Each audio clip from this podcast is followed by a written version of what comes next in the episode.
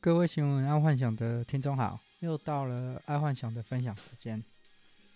今天来听第一则财经新闻：听觉经济新势力，Podcast 当红时代已经到了。看到这新闻，我觉得对啊，今年整个是 Podcast 的爆炸年，不断的有人在投入 Podcast，当然是包括我自己啦，因为毕竟之。就是以前年轻的时候到出社会，其实都没有经过正式的训练，对着镜头还是讲话会怪怪的。因为当初在 YouTube 刚开始的时候有试过要讲，可是感觉就是有点别扭，而且投资的那个器具也比较多。然后 Podcast 有一个好处就是说，在初期的投入资金不用太多，就可以达到一个很好的效果。然后重点是，呃，Podcast 的素材的取得啦，然后题目的取得会比 YouTube 多元这样子。好，第二个财经新闻，拜汇率升值，明年台湾的人均破三万美元。看到这新闻，我不知道是好还是坏，因为是。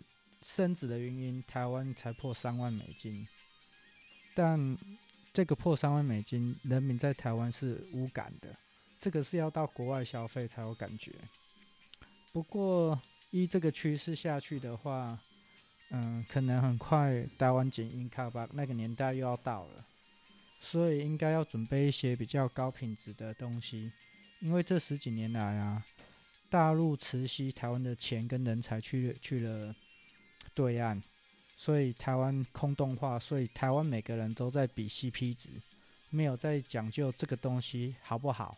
哦，就是以前台湾景一卡巴西尊，我有看过客户大概是那种两个月就换一套沙发的，他就觉得嗯，这个不适合，然后就换掉了。所以我觉得接下来台湾应该很快又可以走到。嗯，七零年代那种台台湾精英卡巴的时候，所以可以准备一下高品质的产品。然后这也是我昨天跟哎、前几天跟朋友在聊天的时候说的，因为他说未来不知道要卖什么，因为现在大家都在拼 CP 值好的东西。然后我说，假设这个趋势是正确的，那其实要准备一些比较稀有、然后高品质、高价值的东西。好，再来是。娱乐新闻，Kimiko 哦，就是那个跳舞老师喝真奶要求混珍珠，然后独特点法，然后网民酸他是一个奥客。嗯，Kimiko 意思是说他喜欢大珍珠配小珍珠，然后珍珠还要洗过这样子。呃，所以呢，很多网民酸民就说，要么就自己做。啊，要么就不要这样子欺负员工，因为员工也没有赚你多少钱这样子。啊，看到这个新闻，我觉得我以前年轻好像也曾这样子白目过。曾经有一段日子啊，我很非常喜欢喝，嗯、普洱乌龙加半呃普洱乌龙半半加珍珠，就是普洱乌龙半糖半冰，然后再加珍珠。啊，这个真的会造成店家的困扰啦。所以可能好像维持了差不多半年，然后就说哦，放弃了。虽然我是很喜欢喝这种东西，然后这里的商机是，我是觉得以后的手摇杯摇摇会不会让机器人给取代？然后我们就可以真的点我们想要喝的，然后他会做给我们喝。因为目前来说，因为都是人工，所以有时候。呃，以人工记记的可能没办法记那么多，但是机器可能就可以。所以以 Apple 的 AI 来讲，应该是可以做到这一点的，我是觉得。因为等一下会讲到 Apple 的 AI，因为后来它是跟 Google 连在一起的。好，那第二个运动新闻，嗯。呃，台湾昨天最大的运动新闻就是统一狮一比三被逆转，然后夺得史上第十冠，然后中信兄弟苦吞青年的六亚军，就是青年得了六个亚军。然后昨天我我自己本身爱幻想自己本身是有去现场看的，我觉得当下应该赌狮子赢的，因为至少输球赢钱呢，才不会那么痛苦。既输球又输钱，那真的会太难过。希望希望明年兄弟象可以有更好的表现呢，希望。啊，不然就是很简单，支持兄弟象。但是赌对方赢，这样也是一个办法，输球赢钱，而且它是个明灯。好，再来国际新闻，KFK 预言川普连任破功。这一个新闻我觉得不止 KFK 啦，蛮多预言家都预测川普会连任，结果看来都破功了，所以预言一下子都没用了。然后。说到为什么会提到这 KFK，就是因为 KFK 是当初是出现在二零一九的呃大陆的论坛叫豆瓣的，然后他预测蛮多东西都蛮准的啦，就譬如武汉肺炎啊，然后蔡总统连任之类的都有哦，包括那个东京奥运之类的等等，嗯、呃。但是这一个川普连任却没有成功，就代表说，嗯，除非他是平行时空，还是我们创造了平行时空，因为他来到我们这个年代，所以改变了一些事实或历史，所以又创造另外平行时空，就造成川普没有连任。哦，这我不知道。好，第二个新闻，加密的数码货币出了大事情了。维卡币 OneCoin 全球吸金四十亿，然后这是出估，有人是说有可能吸到一百五十亿哦，不等。这个维卡币哈，我我爱幻想，我在五六年前就知道了，那时候也被人家找去听，那时候听一听，我就觉得这哪是区块链，这根本是吸金啊。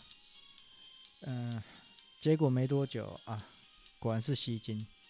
但是这个维卡，呃，等一下再讲，呃，果然是吸金。然后在介绍的时候，那时候他维卡币在介绍的时候啊，就一直在讲，这需要买几球几球就可以几球碰几球。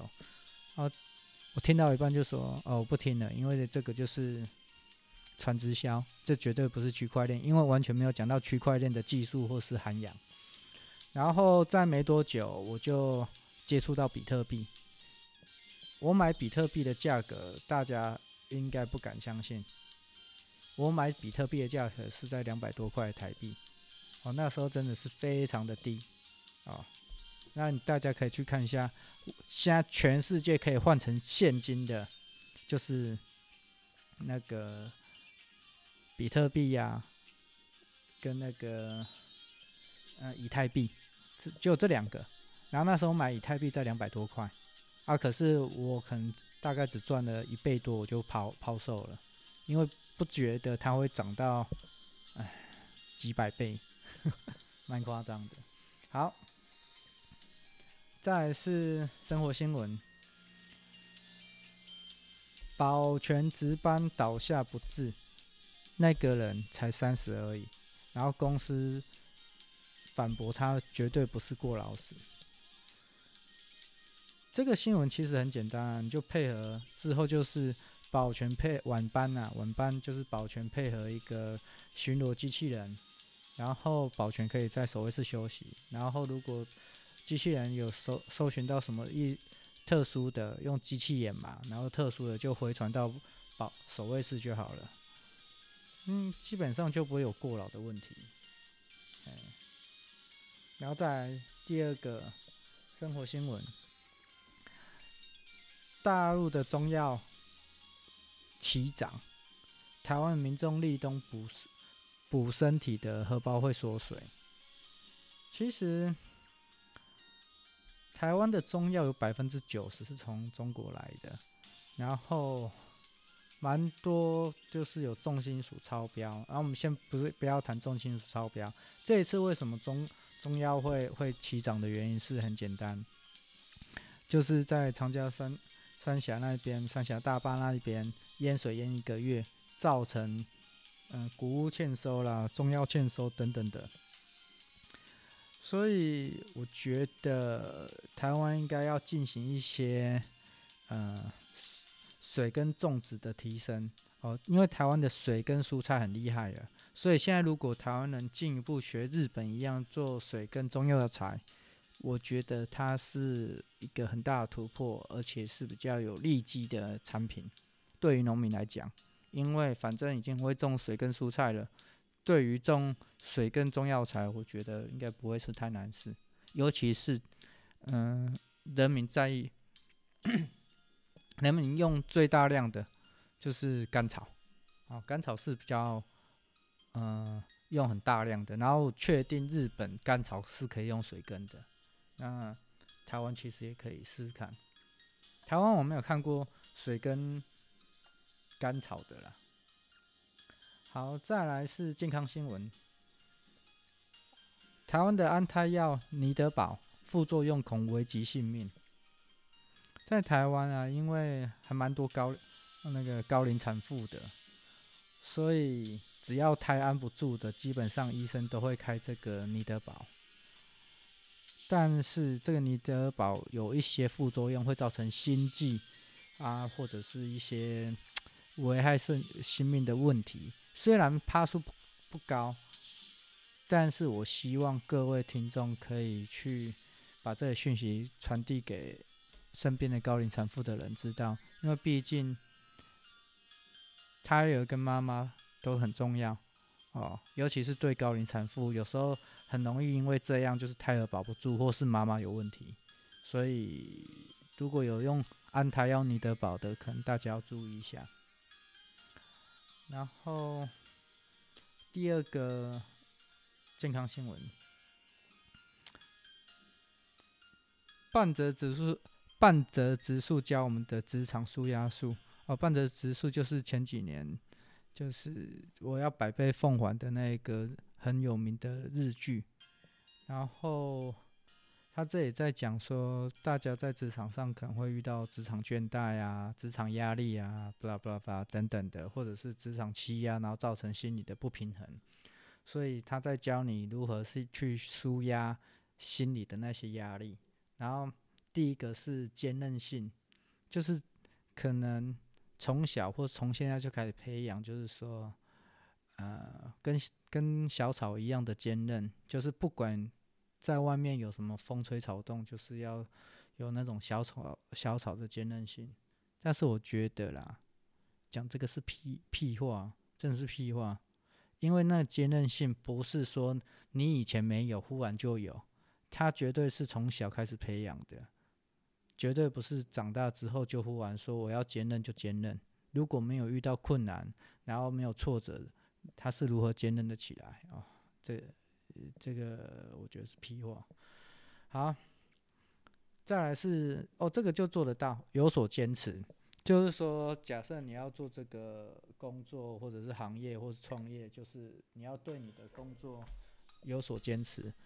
就好像，呃，爱幻想自己本身，我、现在有工作、有家庭、有小孩，然后也在上课，呃，上那个 EMBA 的课。但是我还是坚持说，我不管怎样，我这 podcast 我一定要做一年，哦，毕竟我在 YouTube 刚开始的时候，呃，就想要尝试做，但是在坚持不到半个月吧，就放弃了。但是这个 podcast 我可能会至少给自己坚持个一年，然后再做这样子。嗯、我觉得从以前刚出社会到现在进公司。呃，你只要有所坚持，我觉得台湾那一句话“一片卡卡过就是你耶”，所以大家加油哈！尤其是现在武汉肺炎这个状况。好，然后再来就是不要怕冲突，因为半泽直树也在说，很多上班族都是当闷烧锅了，默默忍受上司的不合理的指责或要求，所以。你不能去怕冲突，哦，这一点其实我自己觉得我自己做的还不错，因为我蛮坚持己见的，但我会听对方或者是部下上司的讲法，如果他们能说服我，就照他们的；如果他们不能说服我，我就照我的。我大概是这样子。好，再来就是呃人际支持啊，就是说在职场上会遇到很多困难点，什么样或者是打压你的，所以你一定要找到一些神拜啊、同事啊或部下去支持你的理念，不然通常很快就被打败了，热情就不见了。然后再来是运动习惯，因为这个运动啊，其实如果大家要去跑步的时候，为什么跑步的时候会很开心？因为在跑步很累的时候，会造成大量的那个脑啡啦，就脑内啡，就是吗啡之类的，它会造成很快乐的的血清素，所以那个时候对身体的压力可以得到一定的释放，所以运动舒压是一个。非常好的运动，然后再来就是最后一个要舒压，一定是家人的支持也是关键。这个我希望不管也不管是各位听众，就是说家人支持，有可能家人不支持你也没关系，你一定要找到你的另一半或者是你的朋友，可以在你最困难的时候跟你讲一句。你可以的，你做得到。我们在后面听你。基本上这句话比任何的吗啡、毒品、加薪、薪水都来得重要。尤其是当你很无助的时候，所以你一定要找到那个愿意一百趴支持你的人。